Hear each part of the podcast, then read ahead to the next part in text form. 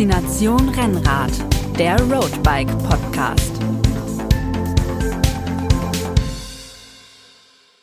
Hallo und herzlich willkommen bei Faszination Rennrad, der Roadbike Podcast. Ich bin Moritz, ich bin Redakteur beim Roadbike Magazin und äh, heute ist bei mir der Chefredakteur äh, höchstpersönlich Alex Walz. Hallo Alex. Hallo Moritz. Und äh, wir haben noch einen weiteren Gast, nämlich Michael Wild von Paul Lange. Er ist Leiter äh, Marketing und PR beim Shimano Generalimporteur, kann man sagen, in Deutschland. Ist das richtig? Das ist richtig. Hallo zusammen.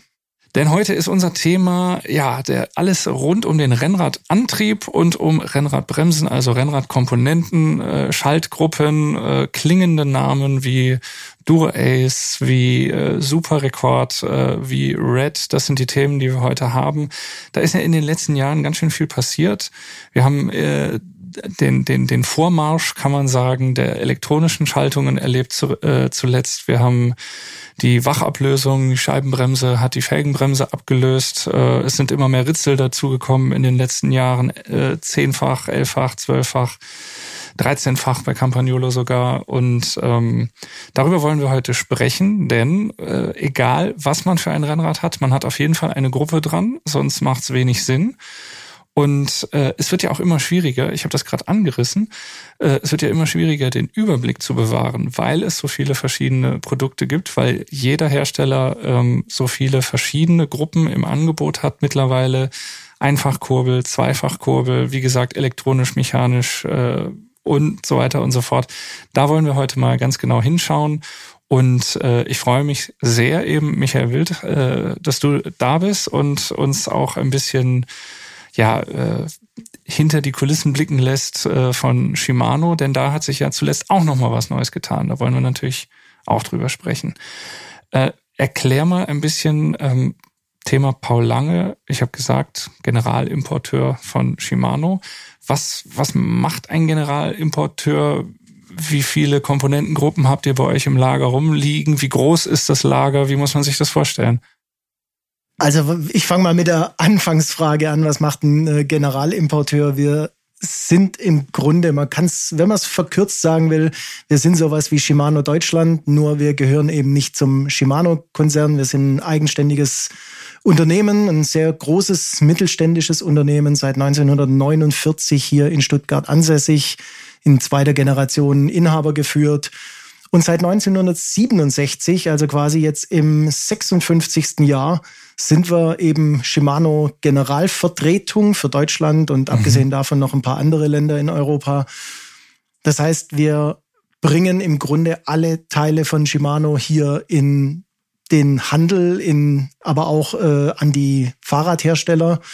Wir sind für das Marketing zuständig. Wir sind für die Reklamationsabwicklung. Das ist zum Glück nur ein kleiner Teil. Es gibt nicht so viel zu reklamieren, aber wir sind auch für die technische Umsetzung zuständig. Wir sind zum Beispiel auch mit zuständig ähm, für Impulse aus dem Markt wieder zurück an Shimano zu melden. Also wir haben natürlich mhm. auch eine wichtige Funktion ähm, in einem im Grunde größten Fahrradmarkt der Welt. Äh, den Input aufzunehmen, an Shimano weiterzugeben und dort ein Stück weit auch äh, Entwicklungen, äh, Normierungen und des, äh, dergleichen äh, voranzubringen.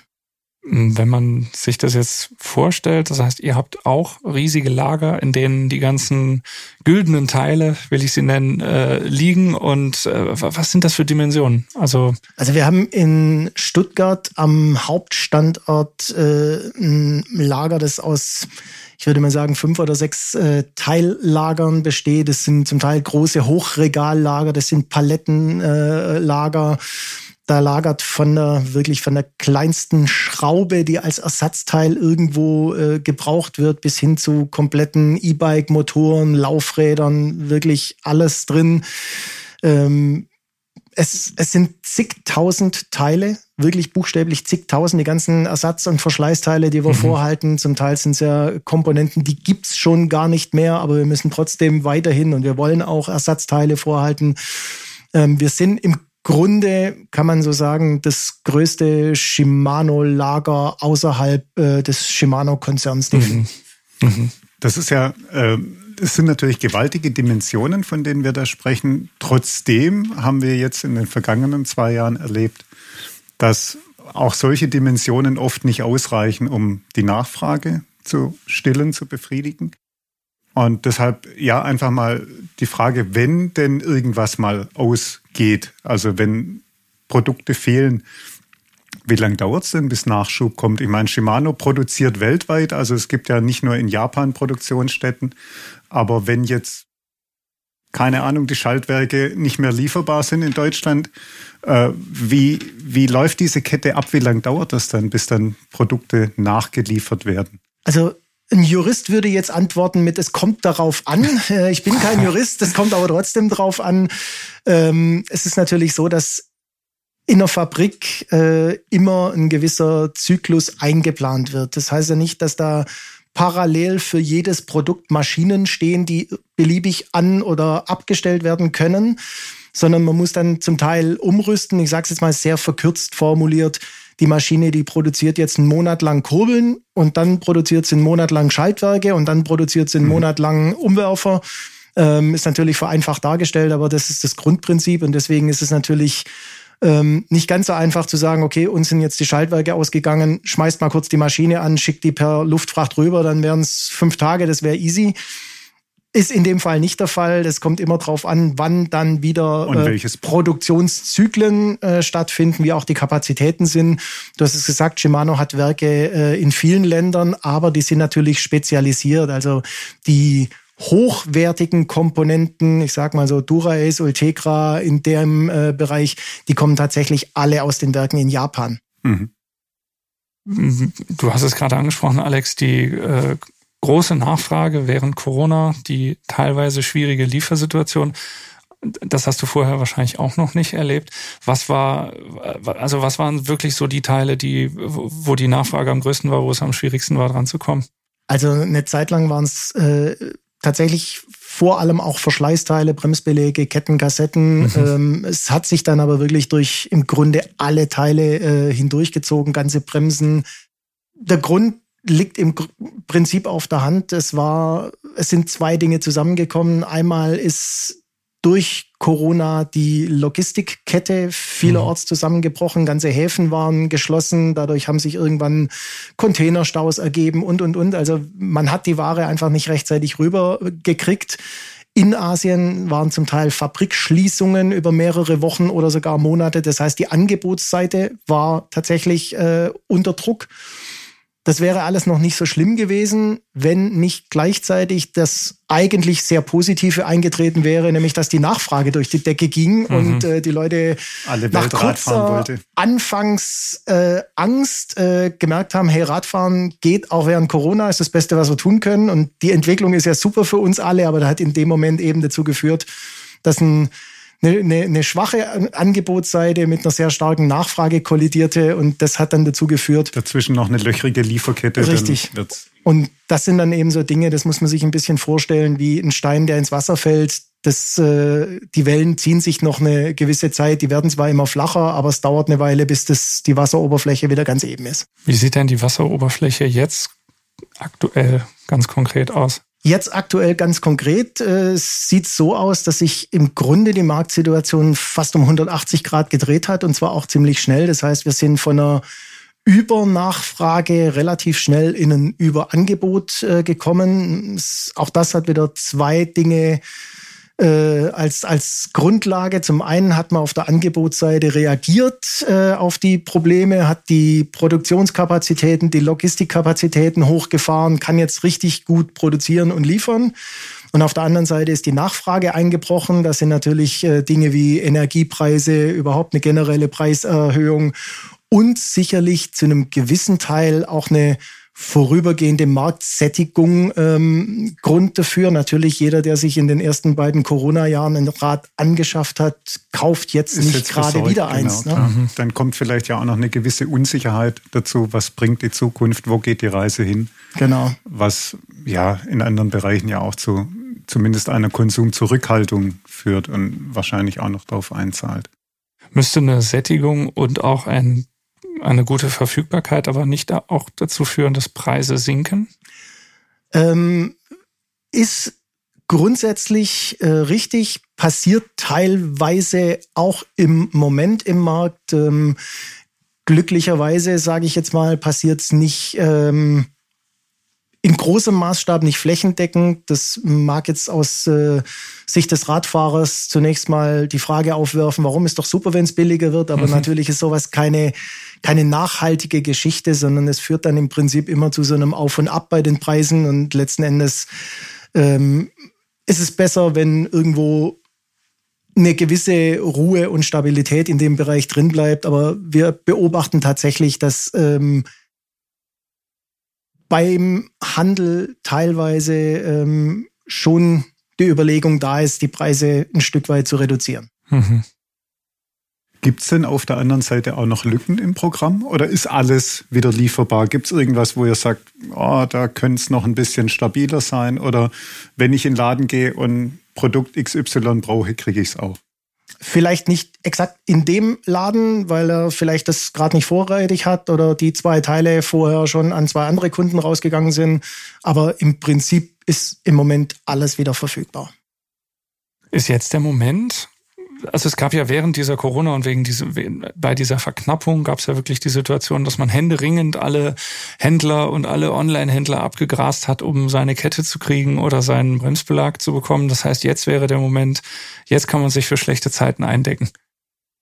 Äh, ja, man soll das etwas mit Augenmaß tun, damit man jetzt nicht äh, Produkte hat, die dann, wir wissen alle, irgendwann gibt's mal wieder Nachfolgeprodukte und äh, sag mal beispielsweise, wenn ich äh, die Situation vor zwei Jahren äh, genommen hätte oder vor drei Jahren, da waren die Gruppen alle elffach. Wenn ich mich da mit 50 Ketten eingedeckt hätte, hätte ich jetzt ein Problem mit einer neuen Zwölffachgruppe. Mhm. Ähm, was nicht heißt, dass das ewig weitergeht, aber letzten Endes gibt neue Bremsen, die dann neue Bremsbeläge erfordern und so weiter. Also mhm. mit Augenmaß ist es sicherlich jetzt ein guter Zeitpunkt, sich einen gewissen Vorrat anzuschaffen.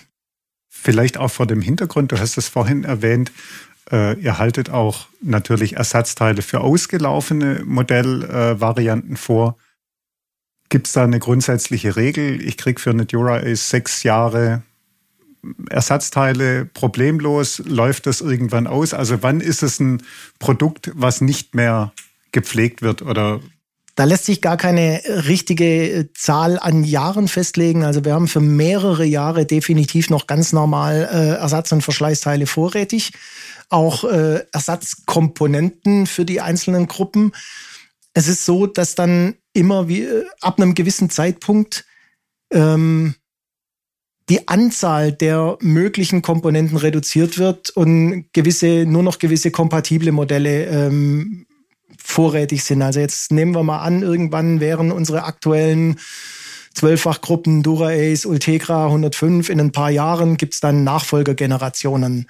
Ähm, dann wird's am Anfang sicherlich so sein, dass wir die Teile noch von Dura Ace, Ultegra 105 aktuell vorrätig haben und irgendwann wird man dann sagen, okay, jetzt fallen vielleicht mal die Dura Ace weg, irgendwann fällt mal die 105 weg und dann gibt's eben nur noch gibt's Ultegra. Noch die sind dann zwar kompatibel, aber für den Austausch reicht's dann. Jetzt hast du gerade schon eure drei wichtigsten Gruppen genannt, die Dura Ace, die Ultegra, die 105. Was mich mal interessiert äh, in diesem Rennradbereich, wenn du das sagen darfst, willst, kannst, wie ist denn da die, die, die Verteilung, die prozentuale Verteilung? Welche Gruppe ist die wichtigste? Welche wird am stärksten nachgefragt? Welche äh, macht den Leuten irgendwie am, am meisten Spaß? Welche, welche wollen die Leute am meisten haben? Na, das waren jetzt fünf Fragen auf einmal. ja, ja, da bin also ich gut für. Ich stelle immer meistens fünf und will eigentlich nur eine Antwort haben. Die wichtigste, da äh, können wir mit Sicherheit sagen, ist natürlich eine Dura Ace. Das ist unser mhm. Flaggschiff. Das ist da, wo die neuen Technologien in den Markt kommen. Das ist da, wo da die meiste Aufmerksamkeit äh, drauf ist am meisten nachgefragt. Ähm, das hat dann immer auch mit dem Preis äh, zu tun. Für Deutschland äh, ist es momentan mit Sicherheit eine Ultegra in der Tat, mhm. ähm, die, die eigentlich so die in diesem High-End-Bereich sozusagen die die meisten äh, Personen anspricht. Gut, eine 105 kommt jetzt erst neu, ist auf einem hohen Niveau. Die wird wiederum mit Sicherheit höhere Anteile haben. Also es kommt immer ein bisschen drauf an, von welcher Seite man es betrachtet. Jetzt hast du gerade schon gesagt, 105 neu. Neu ist sie ist mechanisch jetzt auch äh, verfügbar mit zwölf Gängen hinten. was, was ist da jetzt der, äh, es hieß ja ganz lange, es gibt keine 105 Di2. Dann hieß es eine Zeit lang, es gibt keine zwölffach mechanisch vorerst und jetzt gibt es nur 105 Di2 und es gibt äh, nur 105 zwölffach mechanisch.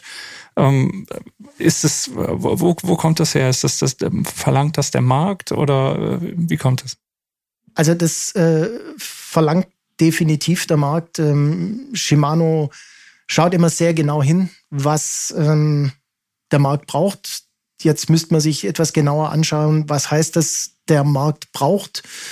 Ähm, Shimano guckt sich da wirklich alle Teile sozusagen an. Man guckt, was, was wird denn bei Verbrauchern, ähm, was, was passiert denn beim Verbraucher? Also beispielsweise beim äh, Mallorca 312 macht Shimano jedes Jahr eine sehr, sehr große Umfrage und kriegt dort wirklich erst äh, aus erster Hand Feedback von Verbrauchern. Wir gucken natürlich sehr genau hin, was macht ihr und eure Kollegen? Was ist in der Medienlandschaft? Was passiert da? Was wird da gesprochen? Wir sind im direkten Kontakt mit dem Fachhandel. Wir sind vor allem auch im direkten Kontakt mit den Fahrradherstellern. Und all das führt natürlich dazu, dass man immer wieder neu bewertet, was braucht irgendein Teil des Marktes oder der Markt als Ganzes. Und ich denke, in der Geschichte mit äh, der 105 war es eben viele Jahre so, dass auch ein gewisses Preisniveau dazu geführt hat, dass man gesagt hat, eine, eine 105 kann man nicht in die i2 bringen, weil das würde eine 105 in einen Preisbereich heben, für den einfach kein Markt da ist. Die Leute sind nicht bereit, für eine 105 einen bestimmten Betrag zu bezahlen, der einfach äh, der Qualität der Komponenten entspricht. Dann hat man in den letzten Jahren einfach festgestellt, okay, die ganze Preisentwicklung ist so, dass der Markt im Grunde wirklich äh, auch eine 105 in DI2 verträgt, weil auch der Käufer, der so der typische 105-Kunde ist, entsprechendes Geld auszugeben bereit ist und dafür eben diesen signifikanten Mehrwert von der elektronischen Schaltung äh, zu bekommen mhm. möchte sozusagen. Und die jüngste Entwicklung ist eben, dass man festgestellt hat, okay, es besteht nach wie vor eine Nachfrage nach einer mechanischen Schaltung. Und dann war lange die, die Frage, in welcher Gruppe bieten wir die an?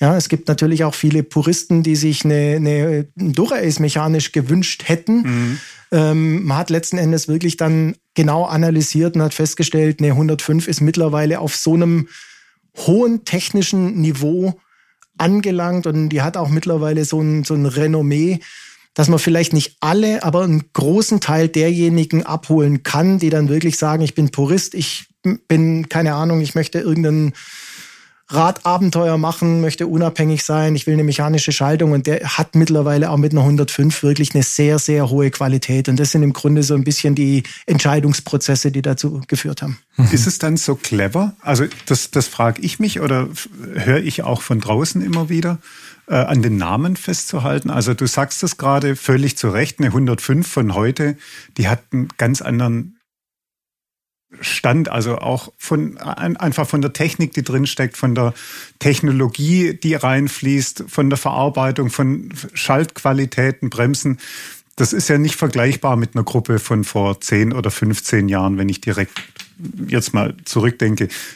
Der, Name ist aber der gleiche geblieben und führt das nicht zu einem Verständnisproblem bei den Leuten, dass die sagen, okay, eine 105, das war früher für mich eine Einsteigergruppe Jetzt ist es High-End mit Elektronik und ja auch einem entsprechenden Preisschild dran. Das ist sicherlich ein, ein, ein berechtigtes Argument und äh, die Überlegungen wurden natürlich auch angestellt, ähm, ob man, wenn man so einen Schritt irgendwann macht oder so ein Level erreicht hat, ob man dann nicht irgendwie einen anderen Namen braucht. Es gibt natürlich auch das andere Argument zu sagen, dann müssen sich die Menschen wieder an neuen Namen gewöhnen. Dann wissen sie wieder nicht, wo ist der einzuordnen. Dann haben wir vielleicht irgendwann die Verwirrung, ist es jetzt 105 oder ist es der neue Name? Mhm. Also es gibt ein Für und Wider. Man hat sich jetzt für diesen Weg entschieden. Ähm, ich glaube, den, den einen hundertprozentig richtigen Weg, den gibt's da nicht. Wir haben uns für diesen entschieden und äh, müssen dann eben auch damit leben, dass wir an mancher Stelle ein Stück weit Erklärungsbedarf haben. Deswegen gibt es ja solche Formate wie diesen Podcast, dass ich die Gelegenheit kriege, das zu erklären. Mhm. Wir hatten bei der Eurobike äh, die Gelegenheit, tatsächlich auf die 105 mechanisch zwölffach schon mal einen Blick zu werfen, äh, die Hebel in die Hand zu nehmen. An den Hebeln ist ja ein bisschen was passiert. Die haben eine etwas andere äh, Ergonomie, sehr angenehm auf den ersten mhm. Griff. ähm, was sind so die zentralen neuen Produktmerkmale, wenn man jetzt mal von diesem zwölften Ritzel über das zwölfte Ritzel hinausgeht? Also im Wesentlichen ist es tatsächlich, sind es tatsächlich die STIs, die ähm, vom Produkt her überarbeitet wurden. Ähm, man muss vielleicht generell nochmal äh, einen Schritt zurückgehen. Die 105 mechanisch, die wir jetzt vorstellen, ist ja nicht wie die anderen Gruppen wirklich komplett durchgängig eine, eine vollständige Komponentengruppe, sondern wir haben ja viele Teile, die mit der 105 Di2 letztes Jahr schon eingeführt mhm. wurden äh, Kurbelgarnitur, die Bremsen, da ändert sich ja nichts, sondern letzten Endes sind es ja wirklich nur die STIs, äh, das Schaltwerk der Umwerfer, die, mhm. die neu sind. Schaltwerk und Umwerfer, klar, die entsprechend dem momentanen Stand der Technik für mechanische äh, äh, Schaltsysteme. Der größte, die größte Änderung ist in der Tat der STI, die mhm. bessere Ergonomie, die drin ist.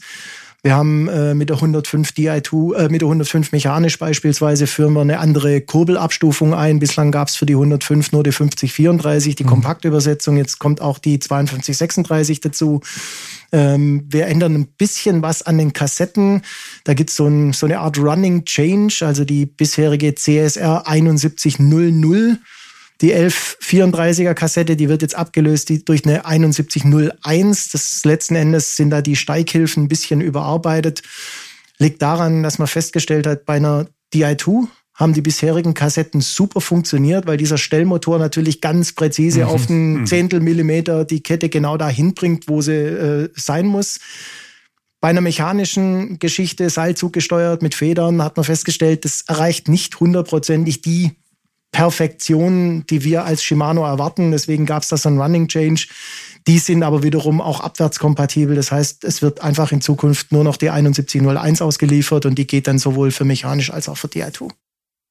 Jetzt kommt neben der 105 mechanisch zwölffach auch noch die GRX zwölffach mechanisch, also die Gravel-Gruppe.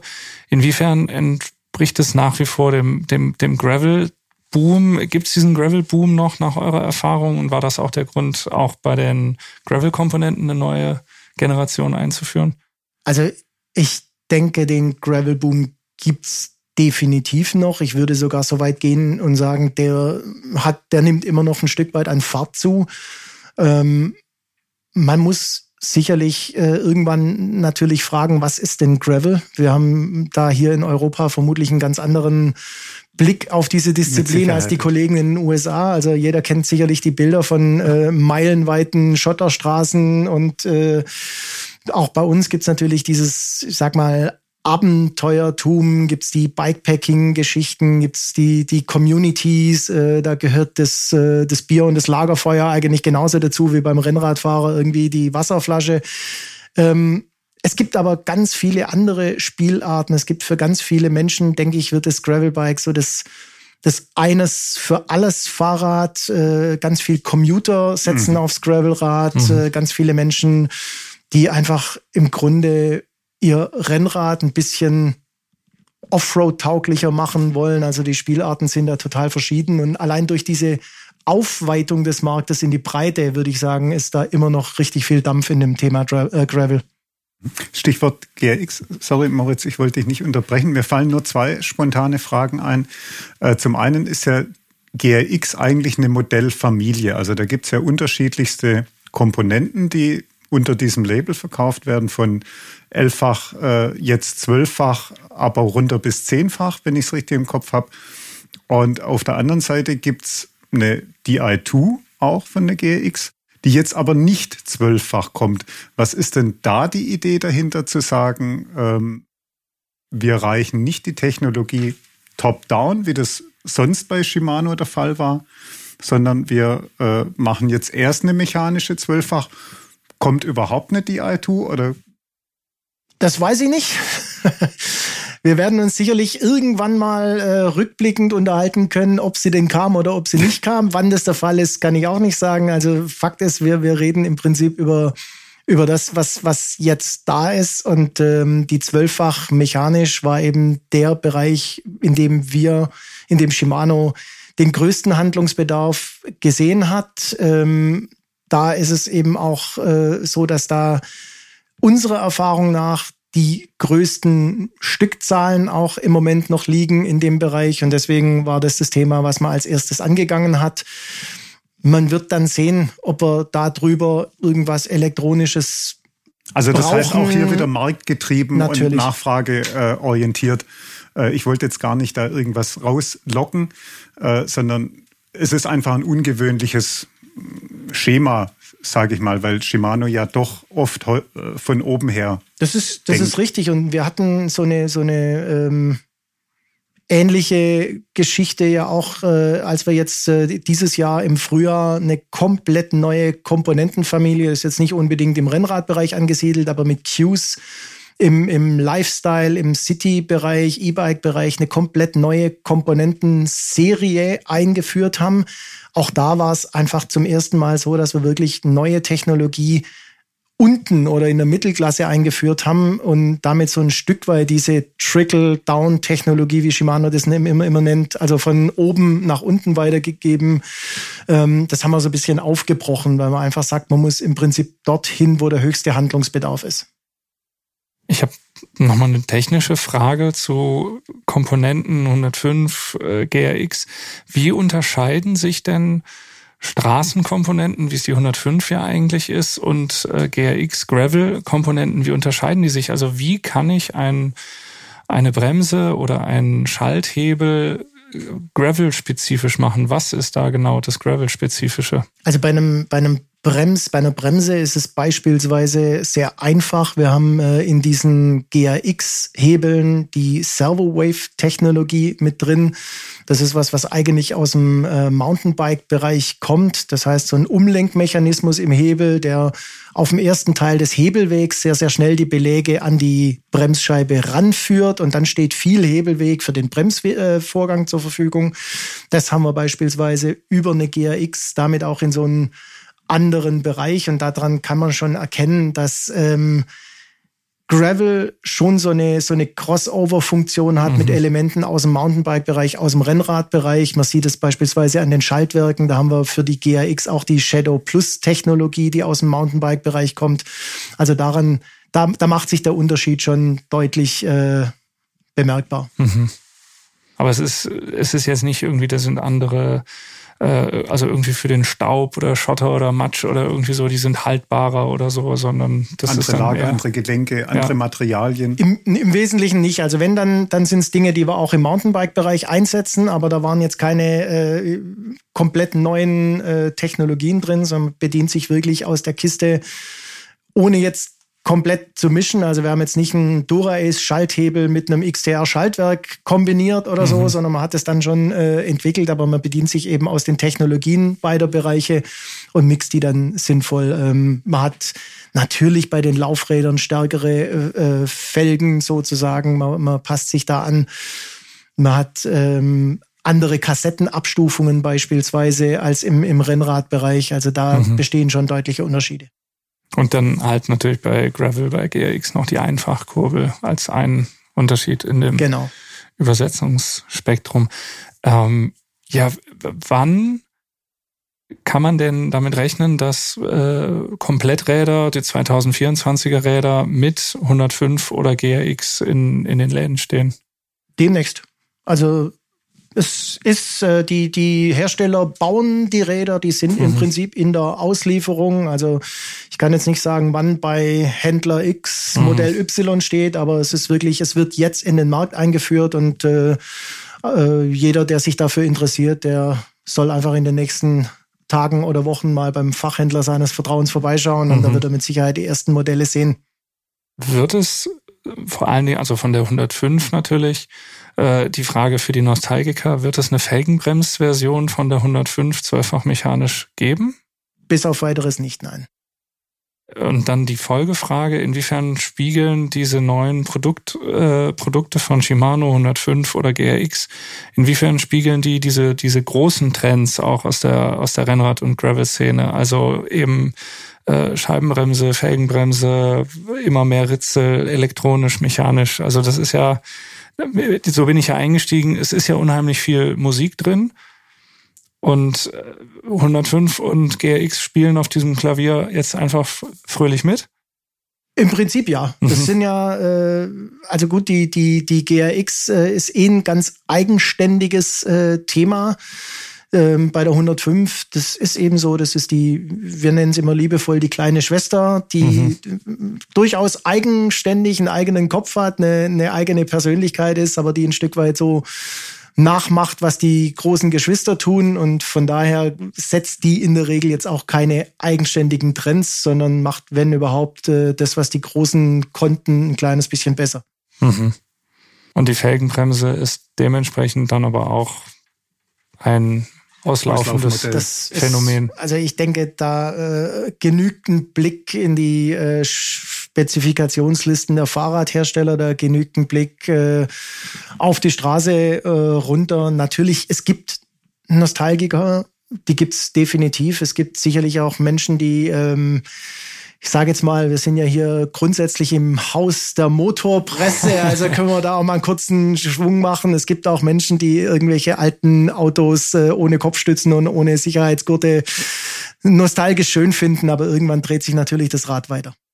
Ich frage auch deshalb, weil Shimano ja mit vorherigen Generationen, zum Beispiel auch von äh, Ultegra Dura Ace äh, 105, die Felgenbremse ja doch durchaus immer noch hat mitlaufen lassen.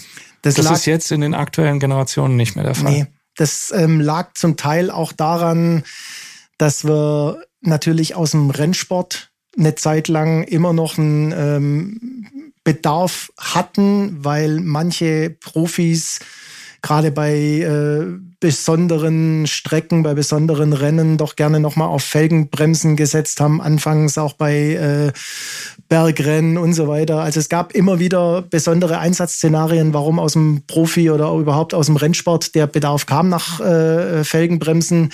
Das ist mittlerweile auch so weit zurückgegangen. Auch im Profifeld wird eigentlich praktisch ausschließlich mhm. mit Scheibenbremsen gefahren und deswegen wird der Bedarf insgesamt auch immer kleiner.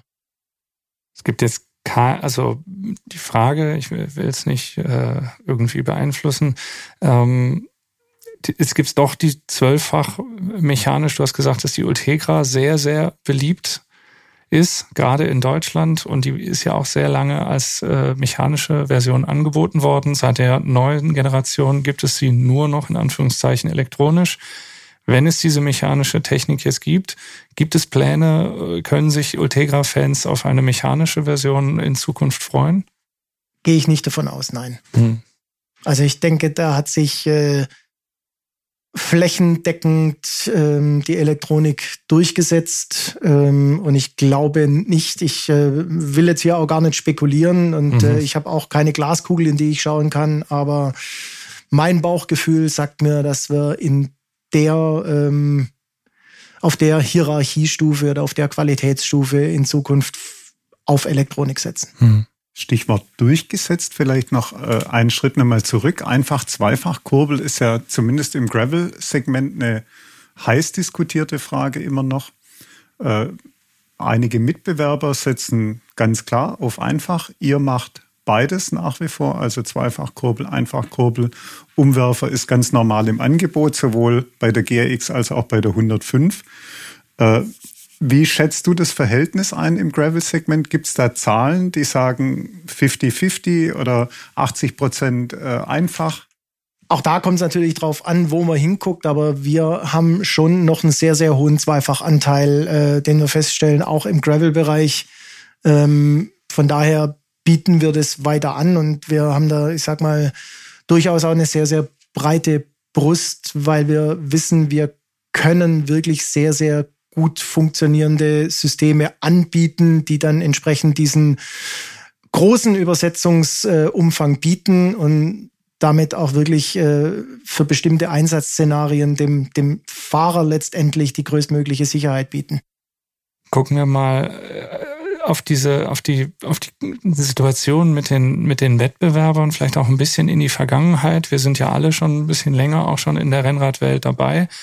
Ähm, wenn ich jetzt zurückblicke, dann war Campagnolo immer die Nummer eins im Rennrad in den 60er, 70er äh, Jahren. Und äh, ich habe gelesen, dass der aller, allererste Tour de France Gewinn für Shimano mit einer Dura Ace tatsächlich erst 1999 war mit Lance Armstrong und bis dahin ist immer ähm, ja Campagnolo-Fahrer oder äh, ich glaube es gab auch mal eine äh, andere Gruppe, aber ähm, es war nie Shimano bis 1999. Jetzt hat man den Eindruck, Shimano ist der Big dominiert alles, dominiert alles, äh, hat aber wiederum einen ganz neuen äh, Herausforderer bekommen mit SRAM. Wie hast du jetzt diese letzten Jahre wahrgenommen und wie stark guckt man überhaupt auf die Konkurrenz?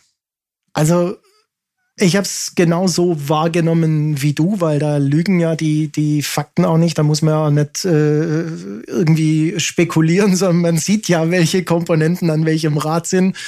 Ähm, wir hatten ähm, Weltmeistertitel tatsächlich schon früher als mhm. 99, aber mit dem Tour de France Gesamtsieg, das hat ein Weilchen gedauert, das stimmt. Ja, natürlich schauen wir, was äh, der Markt macht. Wir schauen natürlich auch, was die äh, Marktbegleiter machen, ähm, aber nicht im Sinne von, wir springen jedem Stöckchen hinterher gewissermaßen, sondern wir analysieren einfach äh, sehr genau, was passt auch zu uns, was passt auch zu unserer Philosophie. Und natürlich würde ich lügen, wenn wir sagen, äh, wir haben komplette Scheuklappen auf und gucken nicht links und rechts und gehen nur unseren eigenen Weg, aber wir sind schon so gut aufgestellt, dass wir unsere Vision und unsere Sicht der Dinge haben, die ja nicht äh, im stillen Kämmerchen äh, geformt wird, sondern in vielen, vielen Gesprächen mit Marktbegleitern, mhm. mit, äh, beziehungsweise nicht mit den Marktbegleitern, sondern mit Kunden, mit äh, dem Markt, mit Verbrauchern, mit Medien und so weiter. Also da bildet sich unser Kurs raus und äh, der orientiert sich nicht zwingend an dem, was die Mitbewerber machen. Das wird einfach zur Kenntnis genommen und ist ein Teil von vielem, was mhm. die Entscheidungen betrifft. Aber trägt es dazu bei, dass die Schlagzahl erhöht wird in der Entwicklung? Also ein starker Wettbewerb ist ja schon eine Herausforderung am Ende und Stichwort SRAM, die haben ja keinen schlechten Job gemacht in den letzten Jahren. Das muss man ja auch mal neidlos anerkennen. Jeder Hersteller hat so seine Schwerpunkte und seine Schwächen vielleicht auf der anderen Seite. Äh, was die Innovationen angeht, war SRAM, glaube ich, schon nicht, nicht verkehrt, was, was sie gezeigt haben die letzten Jahre. Wie macht sich das in der Entwicklungsabteilung bei Shimano bemerkbar? Also wird dann plötzlich, also fühlt man sich da angetrieben oder äh, auch was OEM-Marktanteile angeht, war ja SRAM lange Jahre unter ferner Liefen, sage ich mal zumindest in meiner Wahrnehmung hat sich das ein bisschen gewandelt.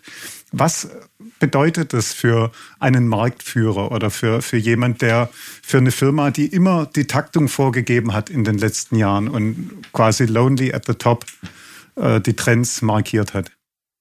Also natürlich, ähm, wie ich gerade gesagt habe, wir schauen uns natürlich an, was machen andere im Markt. Und wenn da natürlich Entwicklungen da sind, ähm, wo man merkt, da ist auch ein wirklich guter, äh, eine gute Akzeptanz im Markt da, dann werden wir uns um diese Themen natürlich stärker kümmern und werden uns um diese Themen vielleicht auch mit etwas mehr Priorität und Geschwindigkeit kümmern. Aber ich würde jetzt nicht so weit gehen zu sagen, das ändert jetzt komplett die Taktung.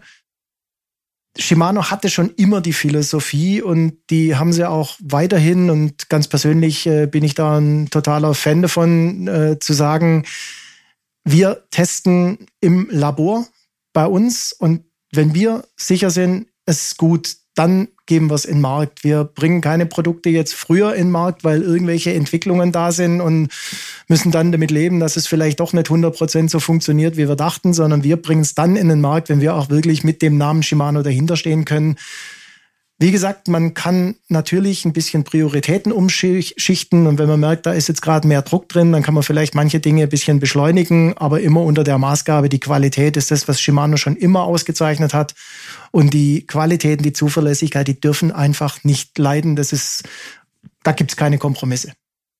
Blicken wir mal ein bisschen in die Zukunft. Wir haben ja auch die Frage, wo geht's hin mit den Rennradkomponenten, mit Antrieb, mit Schaltung? Ähm, jetzt gibt es einige auch neue Wettbewerbe über die drei großen Komponentenmarken Campagnolo, Shimano, SRAM, die wir jetzt schon genannt haben, hinaus. Ähm, wir haben Classified, die mit einem ganz spannenden System das in der Narbe Absolut, sitzt, ja. das zweite Kettenblatt äh, ja überflüssig macht. Ähm, wir haben, äh, ja, Microshift hat jetzt die mechanische Gravel-Gruppe, ist natürlich ein kleinerer Umfang, brauchen wir nicht äh, darüber zu diskutieren. FSA hatte auch einige Jahre immer wieder eine elektronische eigene Gruppe äh, angekündigt, die sich nicht so durchgesetzt, aber es gibt auch Rotor, äh, hatte als erste, glaube ich, eine 1x13 ja. Gruppe auf den Markt gebracht. Also es gibt immer wieder auch noch andere Player, die den ähm, Komponentenmarkt mit bespielen und auch mit beeinflussen. Was sind so die, wo, wo kann es denn jetzt eigentlich noch hingehen, wenn wir sagen, okay, elektronisch, mechanisch, ähm, gibt es doch noch beides, auch weiterhin.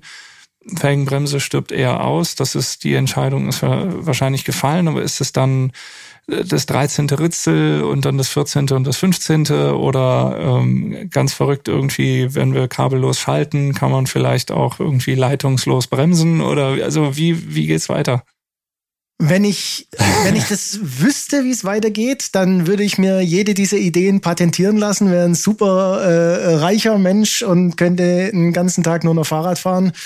Ähm, ich kann es natürlich nicht sagen, wo es wo es hingeht. Ich, äh, du hast jetzt gerade viele Player, viele Lösungen. Mhm. Ähm, genannt. Und ich denke, das ist das, äh, das, das Wichtige, dass wir einfach so eine Dynamik im Markt haben, dass wir auch viele Player haben. Und äh, wir begrüßen das auch total, dass es da viele gibt, die mit neuen Ideen kommen, weil das letzten Endes ja den, den Markt bereichert, auch uns am Ende natürlich bereichert. Und äh, wir haben es ja eingangs schon mal äh, erwähnt, der Markt insgesamt ist ja ein wachsender Markt. Fahrradfahren ist ja immer noch äh, im, im Wachstum begriffen. Immer mehr Menschen fahren Fahrrad, was wunderschön ist. Das heißt, der Markt verträgt natürlich auch mehrere Player und dass die jetzt nicht antreten, um genau das zu tun, was wir seit 103 Jahren machen, äh, sondern dass die natürlich eigene Ideen, eigene Konzepte haben. Das ist klar und deswegen finde ich es selber auch spannend zu gucken, wo es hingeht. Ähm, denkbar ist vieles von dem, was du angesprochen hast. Es ist ja oft die Frage, ähm, ist sowas dann am Ende wirklich marktreif? Äh, mhm. Heißt auch, gibt es da einen groß, einen Markt, der groß genug ist, um so eine Entwicklung auch wirklich wirtschaftlich in den Markt zu bringen? Das sind alles Dinge, die wir dann äh, abwarten müssen. Aber ähm, ja, wir, wir, wir sehen ja derzeit äh, viele Ideen, auch bei Shimano, die in neue Richtungen gehen. Wir haben eine kleine Studie mal äh, mhm. gesehen bei der Eurobike mit äh, der Möglichkeit, äh, Energie sozusagen zurückzugewinnen, dann ohne zusätzliche Batterie elektronisch zu schalten. Das ist zwar noch wirklich in, einer, in einem Anfangsstadium, in einer Studien, in einer, in einer, Konzeptionsphase, aber man sieht, dass auch in die Richtung natürlich gedacht wird und mhm. es wird spannend bleiben, was kommt. Also die Studie, die fand ich, äh, darauf habe ich auch ein bisschen äh, angespielt. Äh, das ist die Qs-Studie auch? Oder äh, nee, es heißt nicht Qs, sondern es nennt sich Q-Auto. Ah, okay. Das ist eine, das ist die Idee, dass ja sowieso viel Energie durch das Treten produziert wird und dass man die Energie auch irgendwie nutzt, um sich das Akkuladen im Endeffekt eines Tages vielleicht sparen zu können. Ist das richtig zusammengefasst? Im Prinzip ist es tatsächlich richtig zusammengefasst. Äh, es ist letzten Endes vom, vom Konzept her relativ einfach. Jeder kennt einen Nabendynamo und jeder kennt eine Getriebenarbe und wir haben einfach beides in eine Narbe gepackt. Und das ist letzten Endes das Grundprinzip. Mhm. Dazu kommen dann noch intelligente Automatikfunktionen Schaltet und so weiter. automatisiert, oder? Wie muss man sich das vorstellen? Automatisch, also woran erkennt die Schaltung, dass jetzt der Moment gekommen ist zu schalten? Das basiert auf verschiedenen Sensoren. Also in dem Fall äh, der Konzeptstudie ist es eine, äh, ein Neigungssensor, ein äh, Trittfrequenz und ein Geschwindigkeitssensor, soweit ich weiß. Also es sind verschiedene Sensoren, aus denen dann ein Programm errechnet, wie die Fahrsituation ist. Wir sehen es im E-Bike-Bereich ja gerade. Ähm, da ist es zwar tatsächlich normal Akku gesteuert, aber auch da haben wir schon eine Automatik-Schaltfunktion mit Autoshift und Freeshift. Auch da liegen Programme, Rechenprogramme zugrunde, die einfach aufgrund der Kombination dieser äh, Sensorinformationen wissen, fahre ich jetzt gerade hoch, fahre ich jetzt gerade runter, bin mhm. ich am Beschleunigen, bin ich am Bremsen und dann entsprechend die Schaltvorgänge anpassen können. Wäre eine interessante Frage oder fast schon Sozialstudie, ob das für Rennradfahrer ob, ob Rennradfahrer das zumutbar finden, dass ihnen quasi die äh, Autonomie abgenommen wird, äh, wann geschaltet wird oder ich glaube, nicht. Das Wobei wird das harte Diskussionen mhm. auslösen. Mhm. Also ich erinnere mich nur an die, wissen wir alle noch, äh, um die Kämpfe, was die Scheibenbremse ein, anging, was elektronisches Schalten anging. Wer braucht das? Das entwertet unseren Sport und diese, diese Verweigerungshaltung auch im Peloton den Scheibenbremsen gegenüber. Da war von abgetrennten Gliedmaßen die Rede und von der Gefährlichkeit dieser glühend heißen Scheiben. Äh, Gott sei Dank sind die Verletzungen ausgeblieben. Also ich weiß nicht, was los wäre, wenn es äh, plötzlich hieße, meine Schaltung übernimmt das Denken. Und ich glaube, es wäre ein harter Kampf am Anfang, aber äh, ja, wenn wir wieder den Blick über den Tellerrand raus äh, in die Automobilwelt tragen, eine Automatikschaltung war vor 20 Jahren auch belächelt. Heute schaltet ein sequenzielles Getriebe schneller als jeder Fahrer und besser und zuverlässiger. Also äh, ich glaube, auch da ist vieles denkbar, aber vermutlich nicht auf die kurze Sicht oder auf die schnelle Tour.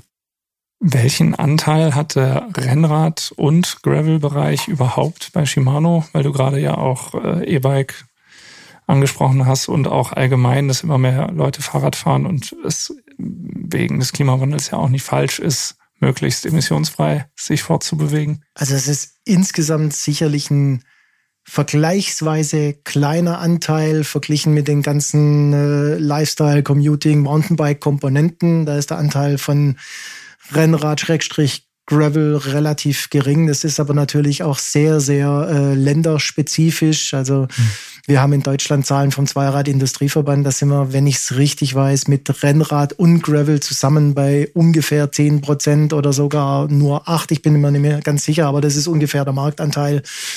Ähm, in anderen Ländern wissen wir, sieht es ganz anders aus. Äh, da ist, da nimmt Rennrad einen viel größeren Anteil ein. Aber ich denke, dass bei Shimano ähm, volumenmäßig äh, Rennrad und Gravel ebenfalls eine eher kleine Rolle spielen. Aber was man natürlich nicht vergessen darf, ist, dass es A, aus, ich sag mal, Prestigegründen äh, ein sehr, sehr wichtiger Bereich ist, weil eben Radfahren in der öffentlichen Wahrnehmung schon ein Stück weit auch mit dem Radsport äh, zu tun hat und, und assoziiert wird. Und äh, es ist natürlich auch ein ganz, ganz wichtiger Entwicklungstreiber, Entwicklungsträger, weil wir da natürlich in einem hoch qualitativ hochwertigsten Bereich eigentlich unterwegs sind. Und ähm, Dinge, die dort funktionieren, funktionieren in der Regel auch überall sonst. Äh, jetzt mal von dieser super Mountainbike-mäßigen Robustheit abgesehen. Aber wenn es wirklich um, um, um Präzision und so geht, dann ist es äh, der Rennradbereich ein, ein, super wichtiger Bereich, um, um Technologien auch wirklich auf den Prüfstand zu stellen. Mhm. Ja, spannende Einblicke. Vielen Dank. Michael Wild, Leiter Marketing und PR bei Shimano Generalimporteur Paul Lange. Schön, dass du dir die Zeit genommen hast, mit uns zu sprechen. Sehr gerne, immer wieder. Vielen Dank auch von mir. Und vielen Dank an die Zuhörerinnen und Zuhörer. Wie immer gilt, ihr dürft uns sehr gerne schreiben an podcast.roadbike.de mit Feedback zur Sendung, Themenvorschlägen, äh, die ihr hören wollt im Roadbike Podcast oder allgemein äh, Rückmeldungen zu dem, was wir so machen. Ihr dürft gerne reinlesen in die aktuelle Ausgabe von Roadbike, ist seit wenigen Tagen am Kiosk und da sind auch nochmal die Neuheiten von Shimano vorgestellt, die GRX zwölffach mechanisch und die 105 äh, zwölffach mechanisch. Da sind Bilder, dann könnt ihr euch noch ein bisschen was darunter vorstellen, was jetzt hier nur auf der Tonspur lief. Ähm, Roadbike erscheint zehnmal im Jahr, ist äh, natürlich am allerbesten im Abo zu beziehen. Ihr könnt uns aber auch sehr gerne auf bike-x.de äh, auf der Webseite ähm, immer verfolgen. Da sind tagesaktuell neue Nachrichten rund ums Rennrad und äh, allgemein alle Fahrräder. Und sehr gerne könnt ihr uns folgen äh, bei den sozialen Netzwerken und äh, bei Twitter, was ja jetzt X heißt, wie ich erfahren habe, mhm. Facebook und Instagram. und schaltet gerne wieder ein in 14 Tagen beim Podcast Faszination Rennrad. Vielen Dank. Tschüss.